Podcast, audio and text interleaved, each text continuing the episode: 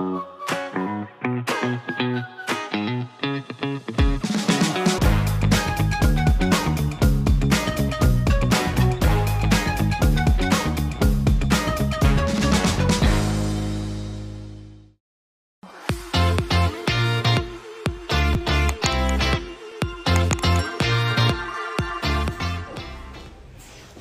um grande prazer para nós aqui da Vila ter vocês mais uma vez aqui no nosso sofá. Então, a doutora Silvia vai entrar daqui a pouquinho. Doutora Silvia, você pode chamar aí, ela já está aqui. Então, a doutora Silvia pode entrar. Então, a doutora Silvia, ela se especializou em hematologia aqui no Hospital das Clínicas, no mesmo hospital onde eu fiz residência. E hoje ela trabalha com hematologia e ela tem uma história muito legal para contar de vida, de experiência pessoal dela, que passou por uma perda, por um aborto. E eu acho legal assim ela contar a história dela e ela também vai tirar dúvidas nossas hoje aqui sobre trombofilia, sobre perda fetal, sobre os exames, que é o objetivo dessa live de hoje, tirar dúvidas de vocês. E primeiro eu queria falar um pouquinho por que, que a gente trouxe essa live aqui porque que surgiu esse assunto aqui na vila. É, a gente, as médicas daqui da vila, não só eu, mas doutora Ana, doutora Renata, doutora Juliana, doutora Ana Carolina, a gente percebeu que as mulheres têm trazido muita demanda de dúvidas a respeito de trombofilias. É, e as, por causa do acesso à informação, que é maravilhoso, a gente super estimula vocês a estudarem, a pesquisarem. A gente aqui tem muito curso, temos uma biblioteca aqui para vocês de livros, a gente tem um canal no YouTube, temos um blog, a gente posta todo dia no Instagram conteúdo. A gente gosta muito dessa pesquisa de vocês, a gente estimula muito. É, mas a gente percebeu que na questão das trombofilias estava havendo um certo um, um, a gente chama de um misdiagnosis, né? Um erro de diagnóstico, um pouco de ansiedade das mulheres e mulheres querendo usar medicamentos desnecessários e fazer exames necessariamente. E a gente queria conversar um pouco sobre isso, né? Sobre quando é necessário fazer exames, sobre quando é necessário investigar, sobre o que é normal, o que não é normal.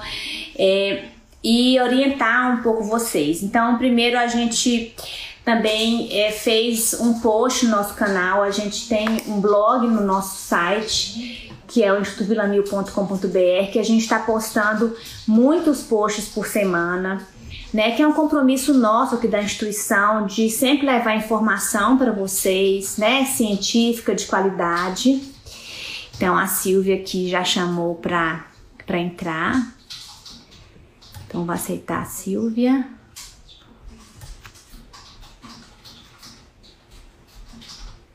Peraí. A Silvia solicitou para participar. Solicitação. Não deu certo. Solicita de novo aí, Silvia, não consegui.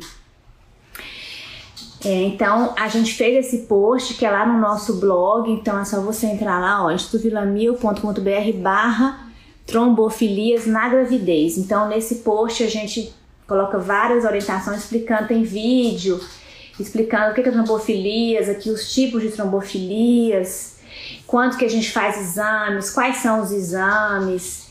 É, então, a gente fez esse post bem explicadinho aqui para vocês. É, vou pedir até para Ana Cláudia escrever aí, Ana Cláudia. Eu vi que você está aí online.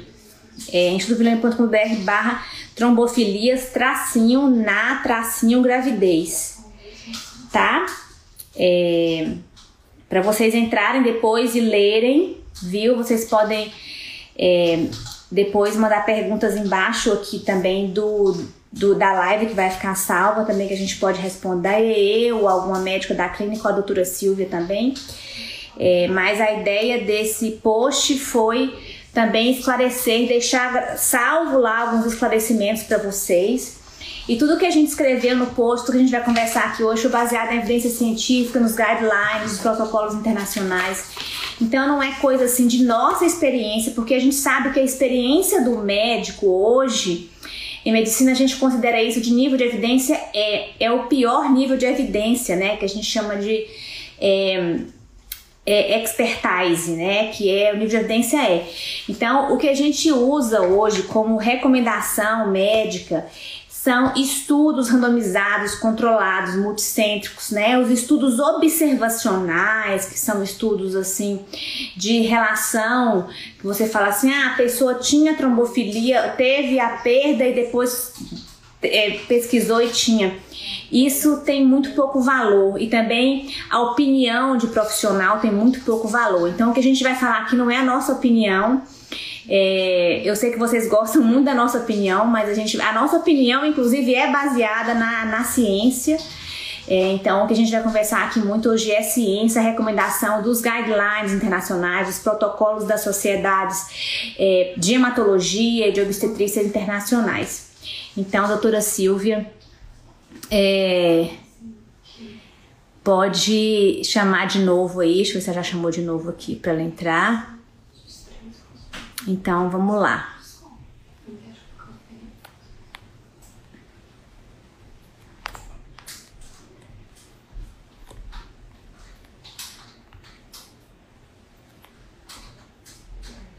Ela solicita.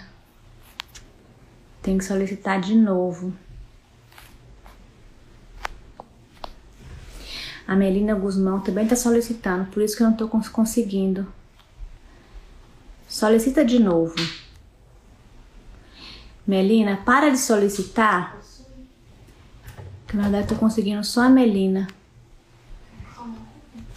Thalita, vê se você consegue. Que eu consegui. Ah, peraí.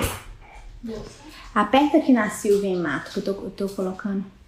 A Silvia tá desaparecendo aqui, tá ficando só a Melina. Solicitei de novo, Silvia. Não, não tá solicitando, deixa solicitar. Não, não solicitando, não. Solicita de novo, Silvio. Então, primeiro, o que é trombofilia, né? Trombo. O que é trombo? É um coágulo de sangue que se forma numa artéria ou num vaso e que permanece no local onde se formou, provocando a trombose, né? Que é a coagulação do sangue. Filia é o que? É amigo, é agradável, querido. Então, trombofilia é quem tem a propensão a formar trombos. Então, a pessoa que tem maior chance ou maior propensão a formar trombos. Clica aqui com o seu dedo, tá? O meu dedo não tá indo, não.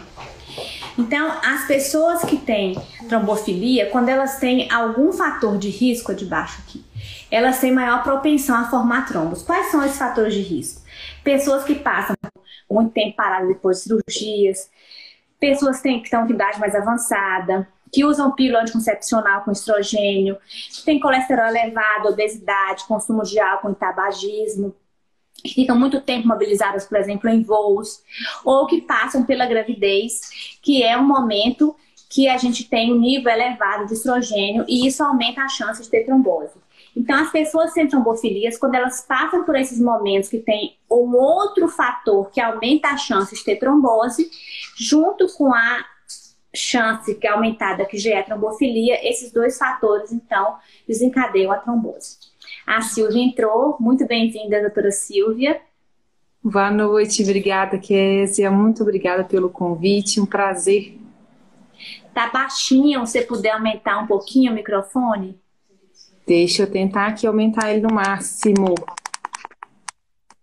Vê se melhorou. Melhorou. Opa! Melhorou.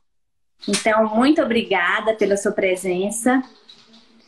A gente agradece muito sua presença aqui. Então, eu vou começando explicando um pouquinho aqui para as pessoas o que é a trombofilia, né?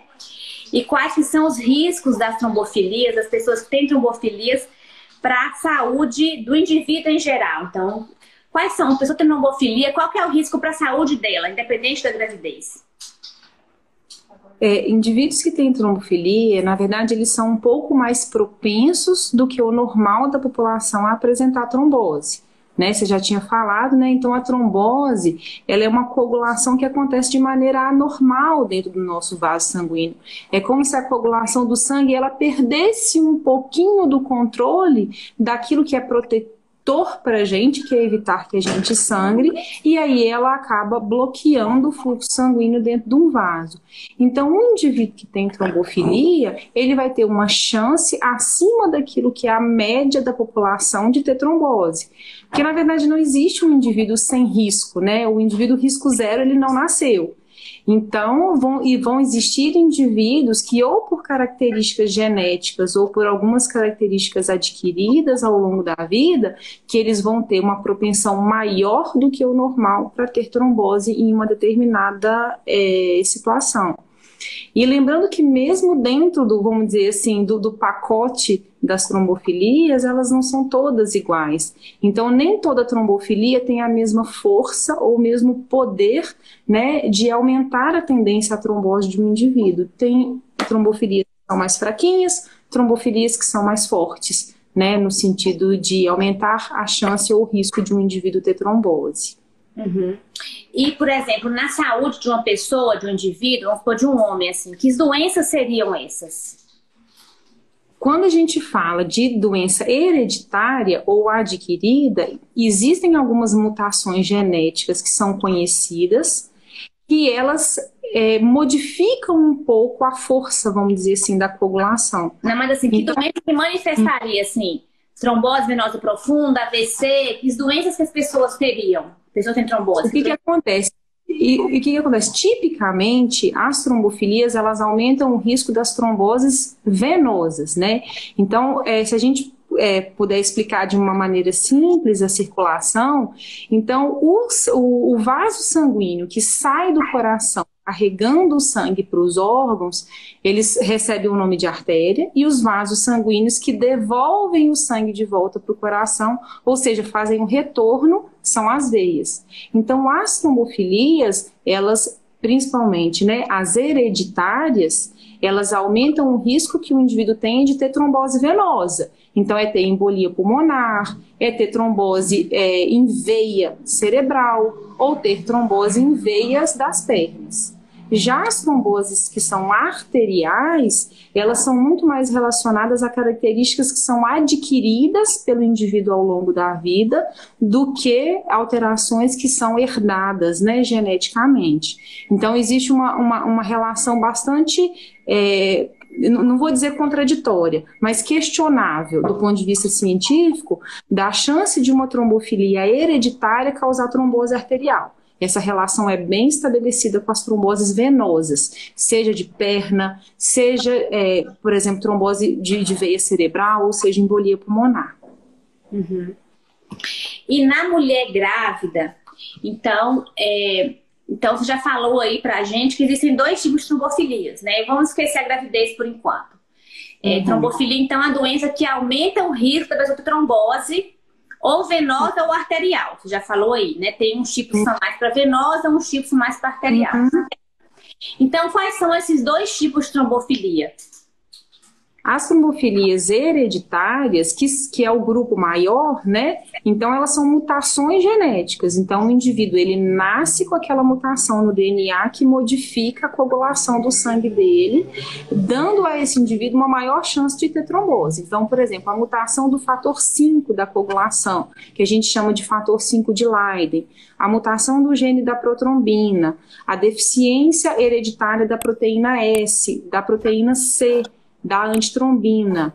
Né? Essas cinco, cinco principais, elas são as mais reconhecidas como fatores causadores ou fatores que aumentam o risco de trombose. Né? A proteína C e a proteína S, por exemplo, elas são é, proteínas que existem no nosso sangue que nos protegem de ter trombose. Então, elas funcionam como se fossem anticoagulantes naturais. Então, quando o indivíduo nasce com uma deficiência desse fator protetor, ele vai apresentar um risco maior de ter trombose. Então, essas cinco são as principais, as hereditárias. Uhum. E as trombofilias adquiridas, basicamente hoje, elas ficam um pouco restritas à SAF, né, que é uma síndrome, que ela, a gente não nasce com ela, então a gente pode adquirir ao longo da vida, e a SAF, ela se, se diferencia bastante das, da, das hereditárias, principalmente porque ela é meio danadinha, ela pode provocar trombose em qualquer lugar, então a SAF dá trombose venosa, ela dá trombose arterial, ela causa alterações na circulação placentária, ela pode aumentar o risco de pré-eclâmpsia, de perda gestacional, né? Então, a, a SAF, que é a principal é, trombofilia adquirida, ela tem, vamos dizer assim, um, um, espectro um pouco maior no sentido do que, que ela pode provocar de alterações na circulação. Já as trombofilias hereditárias, elas vão ficar um pouquinho mais restritas, o papel delas à, à circulação venosa. Uhum.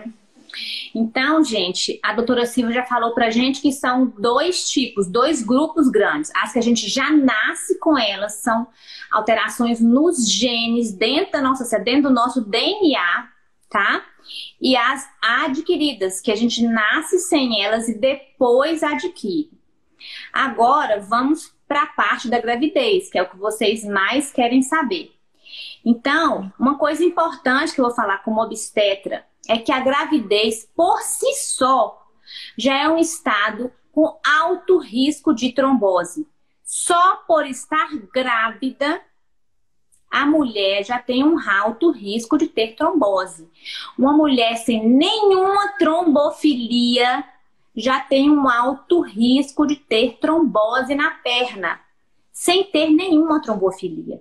Então, qualquer gestante que viaja de avião, por exemplo, por muitas horas, eu já peço para ela caminhar, para ela usar meia de compressão, porque eu já penso que ela tem alto risco de trombofilia.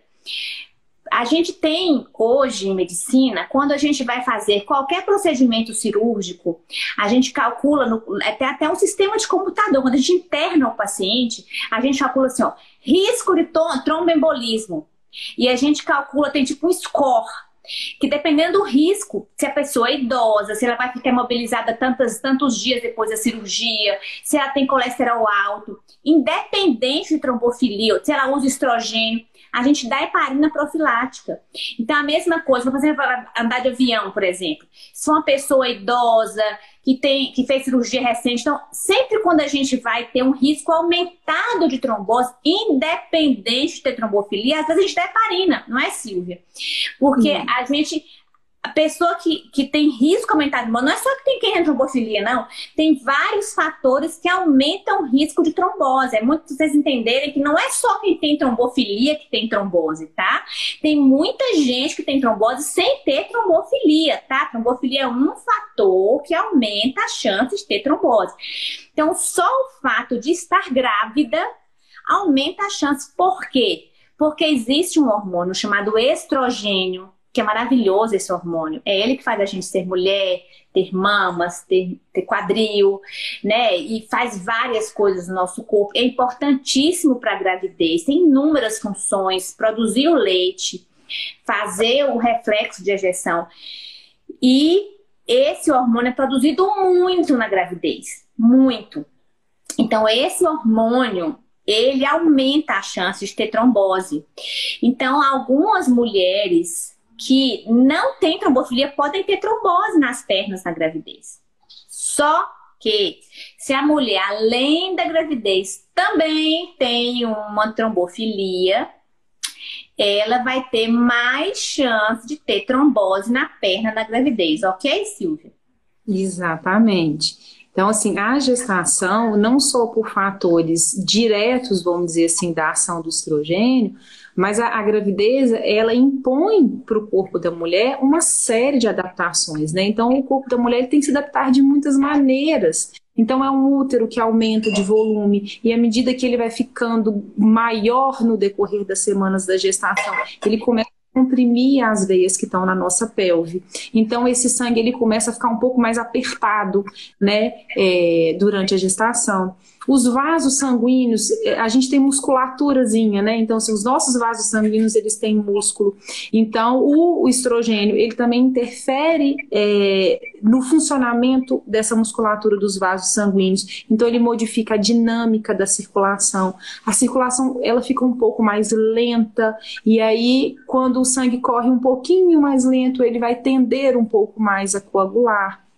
Então, a gente tem modificação de fatores de coagulação. Então, por exemplo, eu falei você para vocês agora há pouco da proteína S. A proteína S ela é um fator que nos protege, ela é um anticoagulante natural. O nível de proteína S, naturalmente, ele cai na gravidez. Então, isso é uma coisa fisiológica, um mecanismo de adaptação do nosso corpo. Por quê? Qual que é o nosso grande risco, na verdade, na gestação? Pensa que o nosso corpo, durante a gravidez, ele vai fazendo uma poupança de fatores de coagulação, porque ele vai precisar gastar essa poupança no parto para a gente não morrer de hemorragia no parto. Então, fatores que nos protegem de trombose, eles têm a sua produção reduzida, fatores que aumentam a nossa chance de trombose, eles têm a sua fabricação aumentada. Então, existe um monte de mecanismos que vai se adaptando durante a gravidez e que o somatório deles fazem com que uma mulher mesmo que jovem, saudável, sem nenhuma condição predisponente, ela tenha naturalmente um risco aumentado de trombose durante a gravidez. Esse risco vai subindo durante a gravidez e ele é ainda maior nas primeiras semanas do pós-parto. Então, as primeiras seis semanas, né, após o parto, elas são especialmente, é, vamos dizer assim, mais tendenciosas. Então, o nosso risco ele fica ainda um pouquinho maior é, logo depois do parto. E por que que a gente tem essa preocupação com a questão da trombose na perna? né? É porque, gente, a trombose, quando forma o trombo na perna, esse trombo pode soltar um coágulozinho para o pulmão da mulher e isso dá o tromboembolismo, que dá uma falta de ar e isso pode fazer um quadro grave, principalmente na gravidez, que o nosso pulmão já está no estado alterado por causa da gravidez. E o tromboembolismo pulmonar é uma das causas de mortalidade importante nos países que têm pesquisas e estudos controlados das causas de mortalidade, é uma causa importante de mortalidade materna.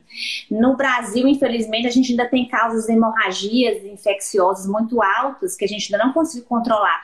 Mas os países que a gente já controlou causas hemorrágicas infecciosas, o tromboembolismo continua sendo uma causa alta.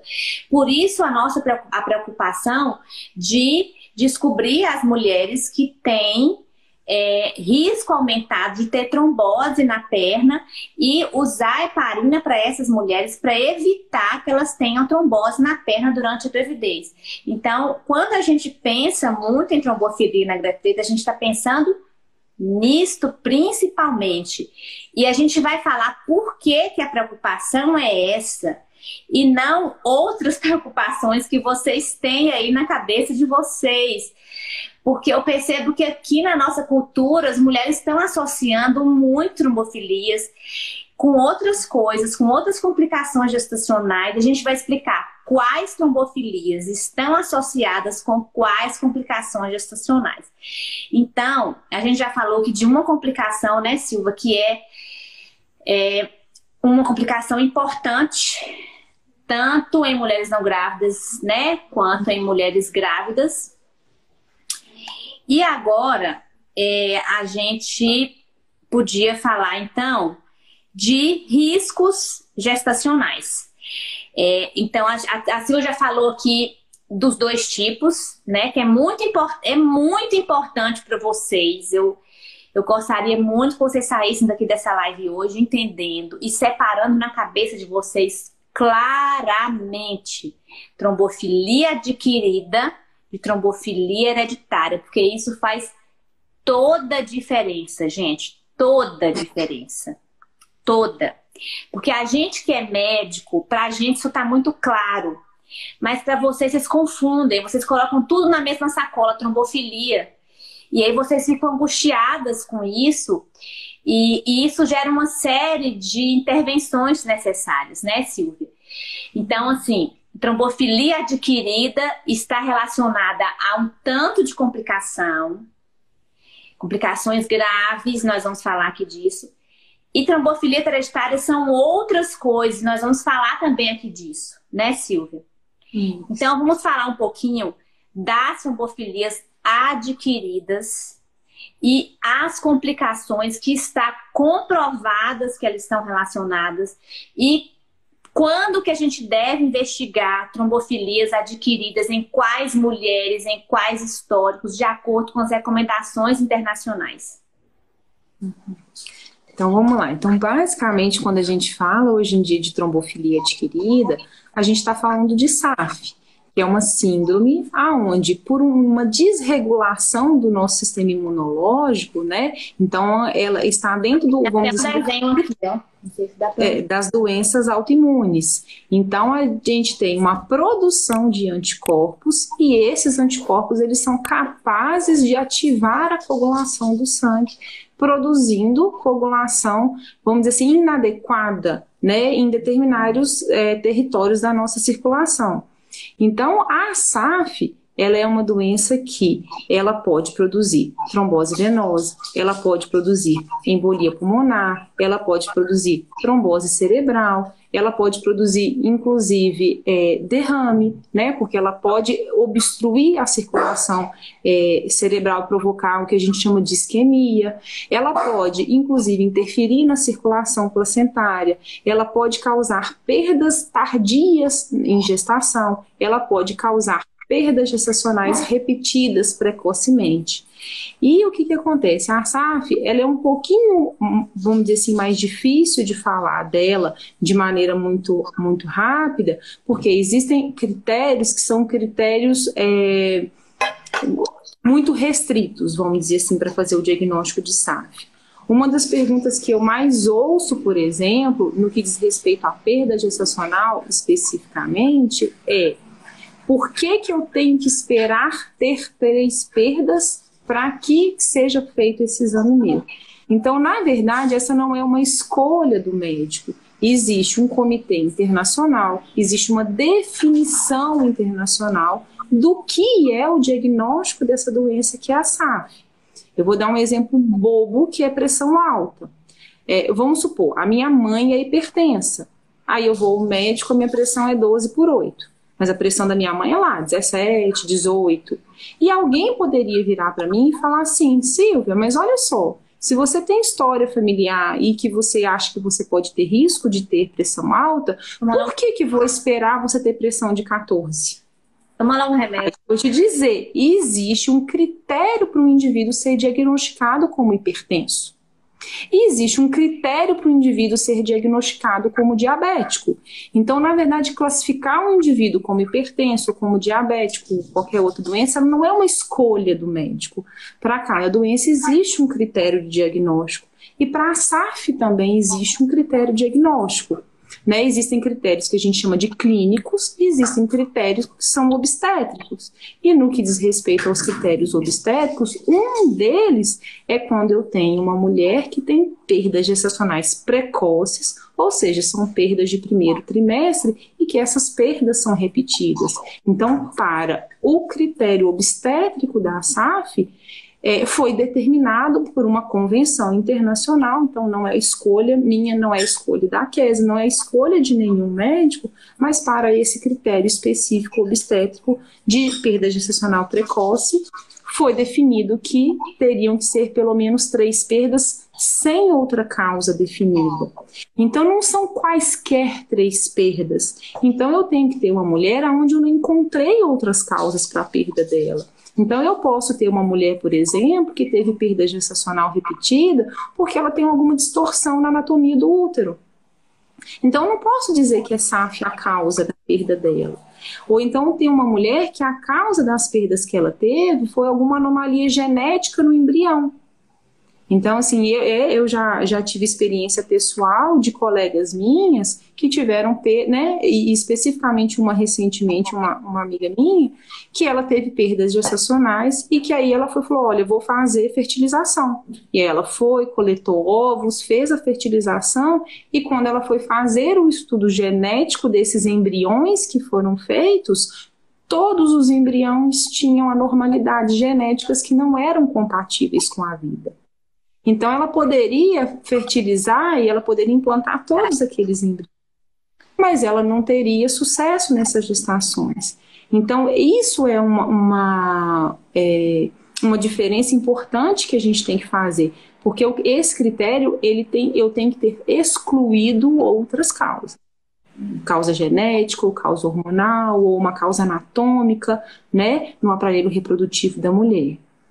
E no caso de mulher que teve perda gestacional tardia, uma perda do segundo para o terceiro trimestre, é suficiente que esse critério, é, vamos dizer assim, seja uma perda, mas essa perda também tem que ter sido excluída as outras causas. Então a SAF ela não vai ser a minha primeira, é, vamos dizer assim, hipótese. Ela vai ser pensada quando eu não tiver encontrado outras causas que tivessem justificado essas perdas. Uhum. Então, a indicação da gente pesquisar, fazer a pesquisa de SAF hoje, segundo recomendações, né? De, se você for em qualquer país de primeiro mundo, qualquer hematologista, você, se você teve trombose arterial ou venosa, ou se você teve três ou mais abortos, ou se você teve morte fetal, ou se teve parto prematuro por pré-eclâmpsia, ou se você teve insuficiência placentária. Esses são os critérios, né, Silvia? Sim.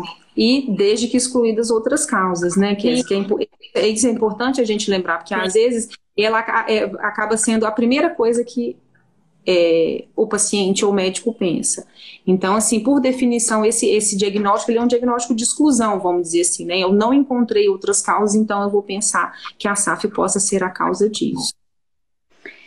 Então, é, a gente sabe que SAF pode sim ser causa de complicações gestacionais, né? De então, quando a gente vê essas fotos todas, e aí sim a gente vai utilizar a heparina, porque a gente sabe que utilizando a heparina, a heparina a gente vai melhorar os resultados, a gente vai ter os bebês no colo, a gente vai conseguir chegar nos resultados que a gente quer. Então, é muito bom para obstetra quando a gente faz um diagnóstico de SAF na mulher que tem aborto ou que teve uma perda, né? Assim, é muito angustiante para um obstetra, gente. É muito angustiante não conseguir saber a causa de uma perda gestacional. Eu já tive pacientes com perda gestacional precoce, com 20 semanas, com 5, com 8, com 10, com 20, com 30, com 39, com 34. E eu não descobri a causa. É desesperador para mim, para minha paciente, para a família, é angustiante. Mas é muito bom quando você acha a causa. Mas a gente tem que ser sincera, a gente não pode inventar uma causa que não é a causa e dar um tratamento que não é um tratamento. Porque depois a gravidez dá certo, porque ia dar mesmo. E você fala, deu certo para aquele remédio que eu dei, mas não foi aquele remédio que você deu. Você teve um curso desnecessário. Então, SAF, a gente sabe que a SAF realmente pode ser a causa da pré-eclâmpsia grave, do crescimento intrauterino restrito, porque tem a ver com insuficiência placentária, dos abortos de repetição e das perdas tardias. Porque sim, causa trombose placentária e infarto placentário, não é isso, Silvia? Isso mesmo. A é indicação precisa, né? Então, assim, se tem uma paciente que a gente tem certeza que ela tem indicação e que ela se beneficia do uso de heparina durante a gravidez, é uma paciente com SAF. Essa, Essa gente... é adquirida então, uhum. recentemente eu atendi uma paciente, ela teve três partos. Ela teve primeira cesariana, deu-se minha paciente, e teve dois partos lindos comigo, naturais, na banheira e tal. Aí passou um tempo, começou a ter falta de ar. Falta de ar, falta de ar em casa, foi pro hospital, embolia. Foi investigar SAF. Quando ela teve os nenéns, ela não tinha SAF. Não tinha teve gravidez saudáveis, bebês a termo, grandes, bonitas. Né? Que bom, né? Eu poderia ter tido. Eu falei assim: olha, vamos pensar uma coisa positiva. Se você tivesse essa SAF lá em um dos, na época dessas gravidez, poderia ter tido um, um decesso fetal, poderia ter uma complicação excepcional. Que bom que a SAF apareceu, que bom assim, né? Poderia não ter a doença, mas você tá com seus filhos aí. Então a doença aparece depois. Então a mulher que pode já ter tido um filho saudável, uma gravidez saudável e aí tem as perdas. Né? É, é, né? Então a gente é, tem esse raciocínio, né, Silvia? É uma coisa que aparece depois. Então é importante agora a gente partir para a conversa sobre as trombofilias hereditárias, que é o que vem dando tanta conversa. E aí a gente tem estudado muito aqui, eu trouxe aqui o boletim da ACOG, que é o, o Colégio Americano de Ginecologia e Obstetrícia, aqui ó, trombofilias herdadas na gravidez, né? É, de trombofilias hereditárias, que é muito importante a gente entender. Tem as principais e tem, mas tem muitas já. Tem muita, eu coloquei no nosso, nosso blog lá, tem todas, assim, tem muitas. É, mas tem as principais. E a Silvia vai falar um pouco pra gente que trombofilias são essas e o que que elas significam para a gravidez. Então vamos lá, Kézia. Eu só queria fazer uma, uma pequena observação antes. Né, assim, eu, eu também já passei por uma perda. Né, eu tô com quase 39 anos, vou fazer 39 agora em maio. E quando foi o ano passado, eu tive uma perda de primeiro trimestre, tive uma perda de oito semanas. E assim, esse assunto, né? Assim, eu sou hematologista o meu foco de atenção, né, durante toda a minha formação, é, principalmente é, foi sempre hemostasia e trombose, né? Então sempre foi o, a minha grande paixão dentro da minha especialidade. E ter passado por essa perda o ano passado me fez ainda mais, vamos dizer assim, apaixonada e estudiosa dessa parte. Porque o que, que acontece? O que, que eu percebi enquanto paciente quando eu sofri essa perda o ano passado? Primeiro, eu me senti muito sozinha. Então, a sensação que eu tinha era de que as pessoas que estavam ao meu redor, elas não conseguiam entender a dor do que eu estava passando né? Algumas pessoas elas não tinham empatia, né? A sensação que, dá, que, que me deu é que assim, é, é, em relação principalmente às perdas que são precoces, é como foi um bebê que ninguém conheceu, é como se para muitas pessoas ele não existisse. E de fato, para a maior parte das pessoas ao nosso redor, ele não existiu. Então, sentir aquela perda para mim foi um processo muito solitário, de, de muitas maneiras. E aí o que, que acontece? É, o que eu percebo, né, e muitas vezes na paciente que vem no consultório, é que ela espera, e eu acho que ela tem que esperar mesmo, eu esperei isso do meu obstetra, né, e é natural que a gente espere do médico que ele tenha empatia nesse momento que é um momento tão difícil para a gente. Então, o que, que a gente espera do médico quando a gente sofre uma perda que é uma perda tão importante? Que ele nos ouça, que eles no, no, no, nos acolha, que ele nos dê colo, né? É, então, é, e de muitas maneiras, o que, que eu percebi? E aí já misturando um pouquinho da minha vivência como mãe que perdeu um filho e como, é, como médica. Que algumas pessoas, elas confundem o cuidado com eu fazer o que você deseja, entre aspas. Porque, na verdade, qual que é o grande conflito que a gente vive hoje em dia com esse assunto relacionado à gestação e às trombofilias hereditárias? Há um bocado de tempo atrás, houveram alguns estudos, que são estudos que eles foram vamos dizer assim, eu não vou dizer mal feitos, mas são estudos que, assim, na sua concepção, ele eram eles eram estudos com uma metodologia fraca e eles como evidência científica, no sentido da qualidade, da confiabilidade da informação que eles dão, foram estudos ruins. Mas esses estudos lá no início, o que, que eles perceberam?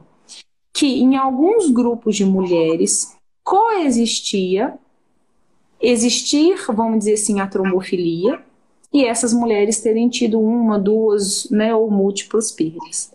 Então, na verdade, os primeiros assuntos que foram levantados algumas décadas atrás, relacionados à trombofilia hereditária e perda gestacional, foram os estudos que a gente chama de observacional. Então, alguém observou que num grupo de mulheres que tinham tido perda gestacional, existia um grupo delas que também tinha trombofilia. Então, isso, isso levantou a grande questão. E até hoje a gente tem algumas publicações né, já, não, já não tão recentes assim, porque principalmente é, internacionalmente esse foi um assunto que enfraqueceu muito durante os últimos anos. Mas o que se percebeu num primeiro momento é que em alguns grupos de mulheres com perda gestacional existia uma maior frequência de mulheres que acabaram tendo identificadas trombofilias hereditárias. Essa levantou a questão. E o que, que foram sendo feitos ao longo dos anos? Estudos que eram estudos controlados, aonde você de fato separava essas mulheres, você levava em consideração outros aspectos a respeito da vida delas, você acompanhava a gestação dessas mulheres. Algumas recebiam intervenção, que é dar anticoagulante, outras não. E o que foi se percebendo, o que foi sendo observado nesses estudos, que foram estudos de melhor metodologia, com uma qualidade científica superior, e que eles, portanto, eles davam uma qualidade de evidência científica superior àqueles exames, àqueles estudos anteriores, é que esses estudos falharam em conseguir comprovar que de fato existia uma relação de causa e efeito. Então, uma coisa é observar um fenômeno e ver que com alguma frequência esse fenômeno ele está ao lado de outra coisa. Então, isso é um ponto. Agora, outra situação é eu conseguir comprovar que existe uma relação de causa e efeito entre as duas coisas.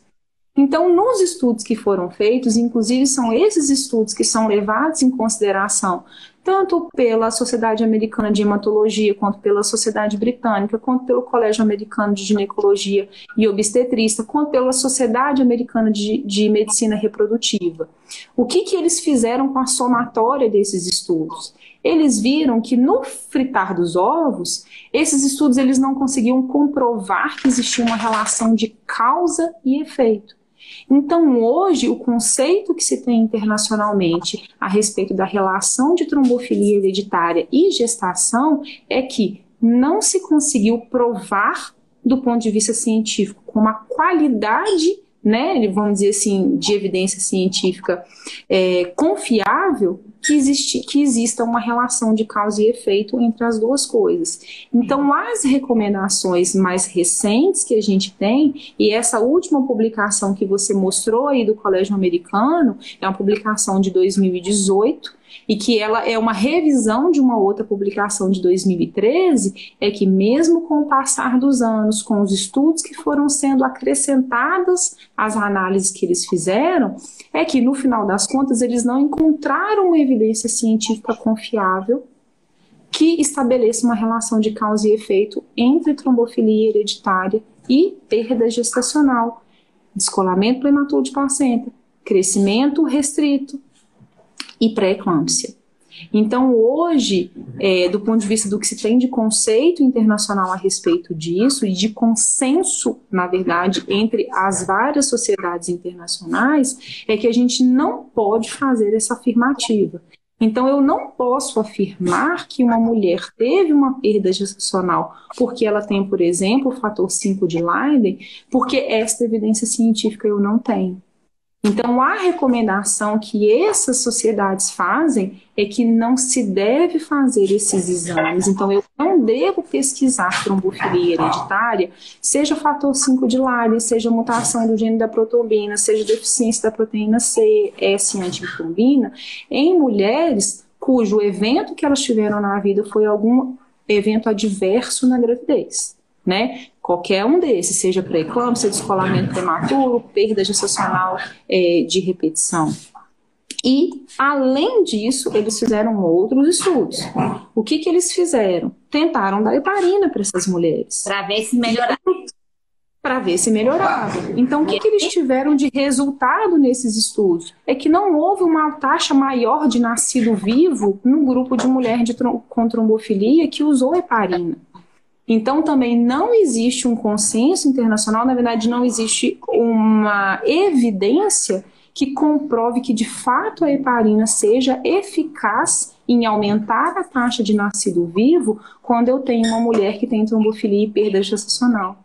Então, o papel da heparina na gestação, ela ficou muito bem estabelecido para eu proteger mulheres de ter trombose quando ela tem algum fator de risco para isso, e para a SAF. Mas para as trombofilias hereditárias, hoje, inclusive, né, nesse, essa publicação do Colégio Americano de Ginecologia e Obstetrícia, ele deixa muito claro que, na verdade, ele tem uma recomendação contra o uso da heparina nesse caso. É, a Sociedade Americana de Medicina Reprodutiva também tem publicação, né? a Sociedade Americana de Hematologia, a Sociedade Britânica de Hematologia. Então, internacionalmente, hoje existe um consenso em relação a isso. É, desde 2012, é, nos Estados Unidos, existe um programa que chama Choosing Wisely. Se a gente traduzir, o que, que significa choosing wisely? É escolher com sabedoria ou escolher sabiamente. E esse programa, é, que, que, foi criado nos Estados Unidos e ele está se multiplicando pelo mundo todo, então a gente tem versões agora na Europa, na Austrália, agora no Brasil também, é, algumas sociedades estão começando a usar esse conceito. O que, que é o objetivo dessa campanha?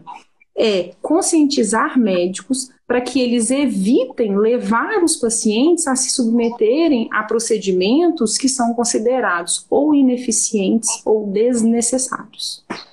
Então, essa campanha que começou nos Estados Unidos e ela se espalhou para o mundo todo, então, para justamente conscientizar o médico do que, que hoje é considerado ineficiente ou desnecessário do ponto de vista de tratamento e de diagnóstico, é justamente essa questão da testagem para trombofilia hereditária. Então, tanto o Colégio Americano de Ginecologia e Obstetrícia quanto a Sociedade Americana de Medicina Reprodutiva fazem parte dessa campanha e nas publicações deles, inclusive, está incluído que, de acordo com o que a gente tem de evidência científica é, atualmente, não é recomendado que se faça pesquisa de trombofilia hereditária em mulheres que tiveram perda gestacional ou que tiveram pré-eclâmpsia. Então, só para deixar claro para as pessoas. Eu, por exemplo, tive uma perda. É, o que a gente quer deixar bem claro aqui, gente, conversei com a Silvia há pouco, é que a gente entende. Eu já tive aborto, né? Claro, eu tive aborto depois de já ter dois filhos vivos em casa, né? Nem se compara com a dor de quem teve um aborto como a Silvia, que não tem nenhum bebê ainda, né? Assim, Mas a dor não se compara, né? É, dor claro. Cada um tem sua dor, né? Dor a gente não para, né? Então, assim, é, a gente. É, porque para cada mulher, a gestação ela tem uma significância. Cada mulher carrega dentro de si um significado para aquela gestação, para aquele filho. Então, eu, particularmente, eu não acho que existe uma perda mais ou menos dolorida. É. Perder o seu filho é doloroso para você, perder o meu filho é doloroso para mim. E eu não posso disputar com você quem é que perdeu mais ou quem é que doeu mais nessa história. Filho é filho, e eu acho que perder filho dói para todo e, mundo. E eu teve uma coisa que aconteceu comigo, também com você. Por exemplo, quando eu tive bebê com anencefalia, eu, eu, também já sabia muito sobre o uso de ácido fólico, o que tinha evidência, o que não tinha evidência, e também estudei até mais sobre isso na época. E eu sabia que não adiantava dosar ácido fólico, que não precisava fazer nenhum teste genético, né? Eu sabia de tudo que existia. Então, na época, eu lembro que até colegas falaram: você vai dosar ácido fólico? Você vai pesquisar algum gene familiar? Eu falei, não, não existe, é poligênica a doença. Não vou dosar ácido fólico, não existe um valor normal de ácido fólico na gravidez. A literatura recomenda quem já teve um bebê com anencefalia ou distúrbio de tubo neural usar 5 miligramas e ponto. É isso a evidência científica atual. Meu risco agora é aumentado, mas o risco meu agora é 1 em 100 por causa que já tive isso. Então, eu, eu não, eu também tentei seguir como você pensou, assim, eu não vou fazer coisas, é, eu vou, porque as pessoas legalmente vão fazendo isso é, para consumir uma série de produtos que vão aparecendo no meio médico, sabe? Assim, é, a gente tem que ter um pouco de visão crítica que às vezes a medicina vira um pouco de comércio assim. Os exames têm que existir para nos ajudar com os tratamentos das pessoas e a ciência existe para a gente trabalhar com segurança. A gente não pode fazer exames que não trazem benefícios reais para as pessoas. Então vamos dar, vamos, vamos fingir, por exemplo, que eu sou uma mulher, meu nome é Paula, por exemplo. E eu vou até você, Silvia, e falar assim: Silvia, é, você é minha médica. E eu, Silvia, eu vim aqui porque eu, eu fiz sozinha os exames, Silvia. Eu tive um aborto com nove semanas. E eu, minha amiga me ensinou os exames. Eu fui lá no laboratório e fiz todos os exames. Eu descobri que eu tenho trombofilia do fator 5 de Leiden. E eu quero engravidar de novo.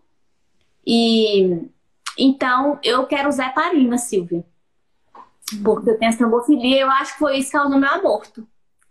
Aí você vai me falar assim: não, não foi isso que causou seu aborto. Ela falou assim: mas eu quero usar heparina, eu tenho dinheiro, eu posso pagar, eu vou comprar heparina e vou usar. O que que a gente fala? O que, que você falaria para Paula? E vocês, mulheres que estão aí do lado de lá, vou até reativar os comentários. Eu tinha desativado aqui para. O que, que nós falaríamos para Paula, diante das evidências científicas, diante do que a doutora Silvia explicou aqui, né? Do que a gente já contou. O que, que nós falaríamos para Paula? E o que acontece? Não existe nenhum medicamento que é inócuo. Ou seja, não existe medicamento que não traga risco ou que não tenha efeito colateral. Então, a heparina, embora ela seja um medicamento usado com muita segurança, inclusive durante a gravidez, ela não é uma droga isenta de complicação. Então, por exemplo, se eu uso né, é, um medicamento de maneira imprecisa em um paciente, esse paciente ele começa a perder o benefício do medicamento, já que em tese ele não teria indicação. Então, o que, que sobra para esse paciente? Os riscos. E no caso de uma mulher grávida ou mulher que vai ser submetida a um procedimento invasivo, o que, que é esse risco? Esse risco é hemorragia. Então você imagina, Késia, eu ter uma paciente que é saudável, uma paciente que não tem nenhuma doença e que foi detectada uma alteração genética nela e eu perder, por exemplo, essa mulher no parto por causa de uma hemorragia, porque ela estava usando anticoagulante. É, e uma outra coisa que eu acho que é, é muito delicado quando a gente é, fala sobre trombofilia é, são as trombofilias que, não vou dizer nem as trombofilias, mas são as alterações genéticas que já foram ou que foram suspeitas de serem trombofilias e que hoje existe comprovação científica de que elas não são. Então, por exemplo, a mutação do gene da metileno, já internacionalmente, ela já não é nem um tópico de discussão. Então, não se discute mais gene da metileno quando você vai em congresso internacional, porque já existe evidência científica suficiente de que a existência da mutação do gene da metileno não aumenta o risco de trombose. E eu não estou falando nem de risco gestacional, Estou falando de risco de embolia pulmonar também, risco de trombose de perna, por exemplo. Então, o, a pesquisa do gene da metilena, ela já foi retirada das diretrizes internacionais, porque hoje já existe uma certeza de que esse gene não altera o risco de trombose. Então, se eu peço esse exame para essa mulher, ele dá positivo, porque ele vai dar positivo em uma parcela significativa da Quantos população. Quantos por cento, por exemplo, vai ter mutação do metileno? Me fala aí. Na população brasileira, a gente não tem uma estatística acurada, mas a gente tem muita estatística europeia, e existem populações europeias onde até 50% da população tem uma das mutações do gene da metileno. Pensa então, tem tem uma coisa que metade das pessoas tem, isso, isso não é uma doença. Isso, isso, é, isso é uma variação. É uma característica genética. Característica. Metade tem cabelo louro, metade tem cabelo preto. Isso não é uma doença. E né? aí, qual que é o risco nesse sentido? Eu pegar uma mulher jovem, idade reprodutiva, saudável, que tem uma vida inteira pela frente, e eu rotular essa mulher como portadora de uma trombofilia. Isso traz um, esse diagnóstico ele traz um peso para a vida dessa mulher. Então, de certa maneira, ela se considera um pouco doente quando ela recebe um diagnóstico e para o resto da vida dela, ela corre o risco de ser submetida a procedimentos, inclusive desnecessários, porque ela recebeu um diagnóstico que não é um diagnóstico preciso. Sim. Então, se essa mulher carrega consigo esse rótulo, né, esse peso desse diagnóstico de uma trombofilia, essa mulher, por exemplo, se ela for internada, eles vão dar anticoagulante para ela. Se ela fizer uma cirurgia, vai, vai ter que tomar anticoagulante no pós-operatório. Se ela tem um filho, vão querer pesquisar a mutação genética no filho dela. Então, as implicações que isso traz ao longo da vida principalmente quando você está falando de um diagnóstico impreciso, isso pode ter efeitos é, muito negativos ao longo da vida dessa pessoa, dessa mulher. Eu, como obstetra, eu pensaria em várias intervenções necessárias na gravidez e no parto da Paula, né? Eu, a gente vive isso aqui muito. Porque uhum. quando a gente está diante da mulher com trombofilia real, a gente olha para a gravidez de maneira diferente, porque uma gravidez com trombofilia real, uma gravidez que tem risco de pré-eclâmpsia, de insuficiência placentária. Então, é uma gravidez que eu vou monitorar esse bebê com Doppler para avaliar a função placentária no fim da gravidez. É uma gravidez que eu vou induzir o parto, talvez precoce. É uma gravidez que eu tenho um acompanhamento diferente. Mas muitas mulheres que têm um diagnóstico de trombofilia, mas essas trombofilias hereditárias que não aumentam o risco gestacional, elas acabam caindo no pacotão da trombofilia real ou então ela me questiona que eu cuide dela como uma mulher de trombofilia real. Às vezes elas pedem indução do parto antes de 41 semanas e acabam caindo numa cascata de intervenções, que nós sabemos que quando a gente parte para a indução do parto, é um parto com mais intervenções, com mais complicações para a mãe e para o bebê, mais riscos de virar cesariana, de hemorragia. Então, se a gente. E o problema estava lá atrás num diagnóstico que não precisava. Eu já recebi pacientes que fizeram cesariana com 38 ou com 39 semanas, que tiveram diagnóstico de metil, mutação de metiltetraidrofolatatase ou de heterozigose de pai. Que são, que são cabelo louro, cabelo preto, que são variações populacionais.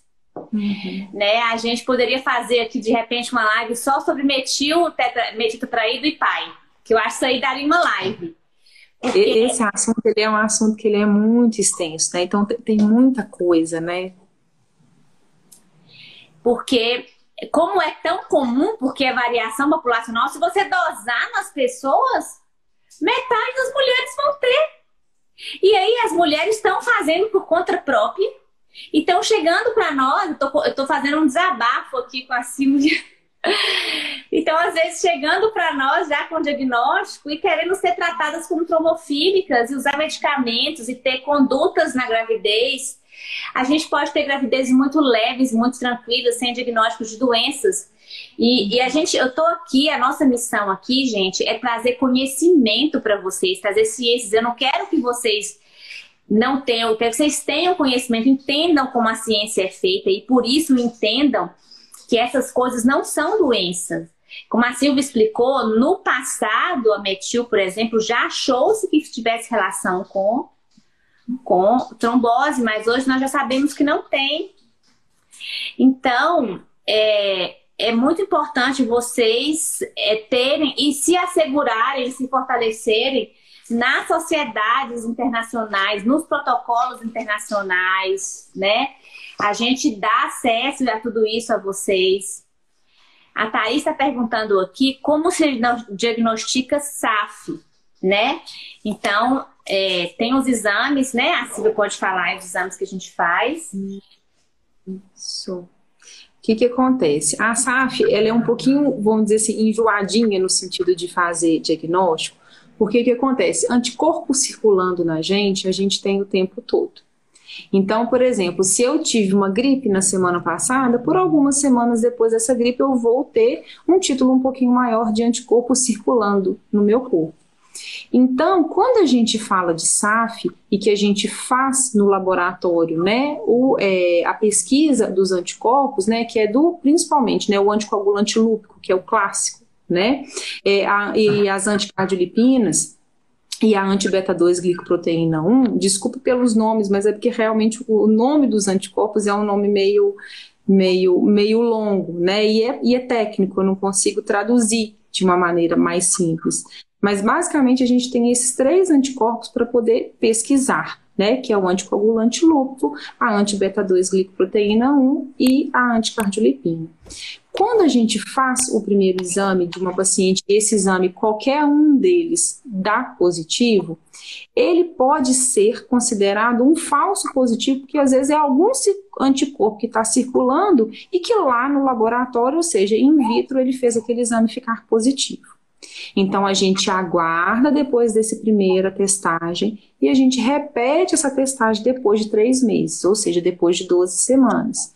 Por quê? Para eu caracterizar uma paciente como portadora de SAF, além desses, desses critérios clínicos e obstétricos que a gente tinha falado anteriormente, o critério dito laboratorial é que esse anticorpo ele seja persistentemente positivo. Então, se eu testei positivo lá em novembro, mas agora em fevereiro, quando eu faço o exame, meu exame dá negativo, isso não me dá diagnóstico de SAF.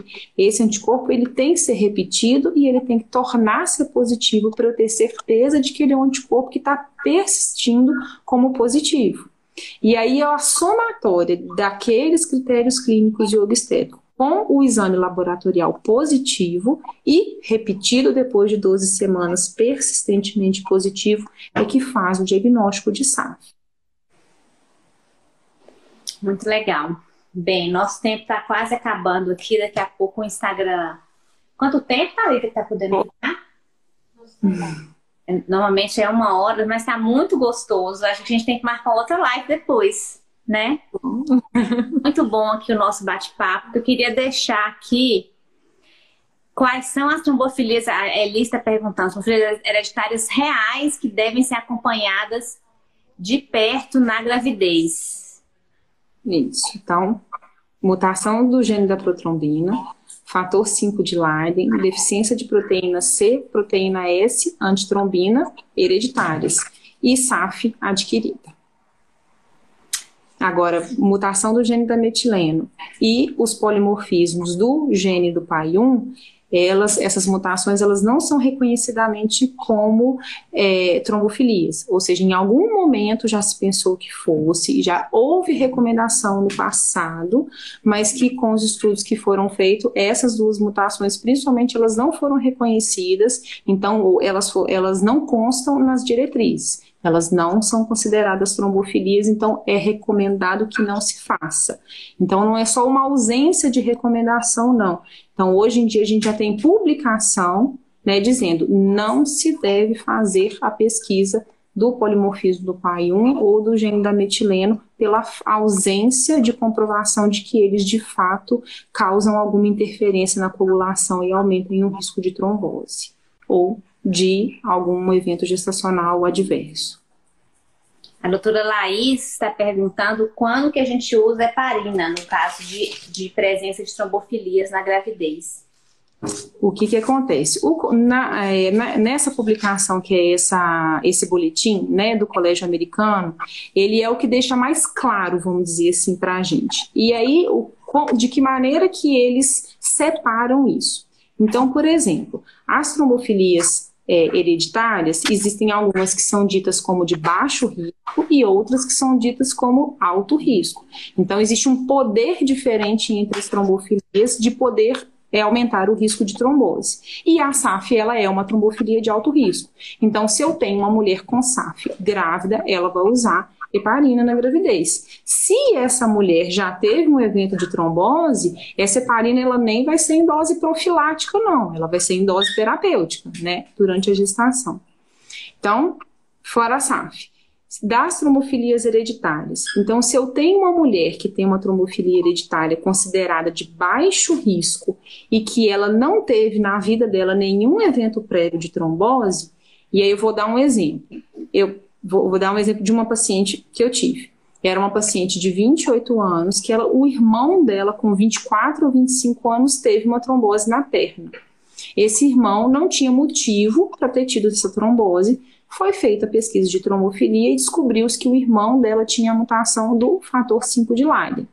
Como ela era parente de primeiro grau dele, a gente fez a testagem dela e viu que ela também tinha herdado a heterozigose para o fator 5 de Leiden, que é considerado uma trombofilia de baixo risco. E aí, qual que é a recomendação para essa mulher? Que ela tenha vigilância durante a gestação e que no período pós-parto a gente dê heparina profilática para ela. Agora, se eu tenho uma mulher que tem uma, que tem uma trombofilia, seja de baixo ou seja de alto risco, mas que ela pessoalmente tem uma história pregressa de ter tido trombose, então vamos supor que essa paciente minha, lá com 23 anos dela, quando ela usava anticoncepcional, ela teve uma trombose na perna usando anticoncepcional. Aí eu descobri que ela tinha o fator 5 de Leiden. Então, apesar dela ter uma trombofilia de baixo risco, como é o Leiden heterozigose, mas ela tem uma história pessoal, ela tem um histórico próprio de ter tido trombose. Então, essa mulher ela vai receber heparina profilática durante toda a gestação e o pós-parto.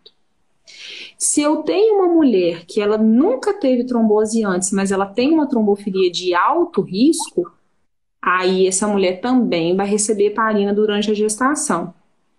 Eu não sei se eu consigo dizer para vocês, vamos dizer assim, de maneira que fique muito didática todas as, as situações, porque as situações elas vão se combinando ou eu tenho trombofilia de alto de baixo risco, ou eu tenho uma mulher que teve ou que não teve trombose na vida dela. E aí essas combinações de trombofilia de alto risco, baixo risco, teve ou não teve trombose, aí a gente vai ter os grupos de mulheres que a gente vai ter recomendação de não dar heparina em momento nenhum, de só dar heparina no pós-parto, ou então de dar heparina durante a gestação inteira, ou em dose profilática ou em dose terapêutica.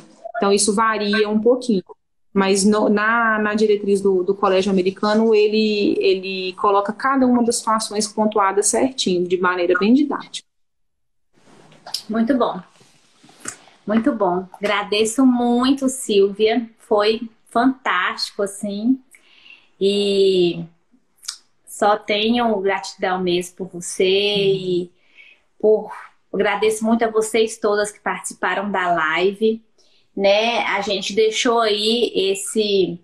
Inclusive, a gente até recortou algumas orientações lá no nosso, no nosso post, a gente recortou algumas recomendações do Colégio Americano, deixamos até a, a referência lá, né? Porque eu acho que tá bem, tá bem. Esse boletim ele tem assim, até os tópicos das recomendações, é legal. E se vocês tiverem outras dúvidas, podem colocar aqui embaixo, depois a gente volta lá, eu e a doutora Silvia para responder algumas dúvidas. E aí, gente, é sempre importante conversar com obstetra de vocês, né? Procurar hematologista, né? Quem não pode vir aqui, pode fazer consulta online com a doutora Silvia, porque é importante vocês tirarem as dúvidas, não fazerem exames por conta própria, nem se automedicarem, né? Lembrar sempre é, que o acolhimento é mais importante, falar da sua dor, falar da sua perda, dar atenção para a sua perda, não procurar em exames, em tratamentos desnecessários, o acolhimento que você precisa, né? E a gente está aqui junto para segurar na mão de vocês e para tentar de novo, né? Então tá.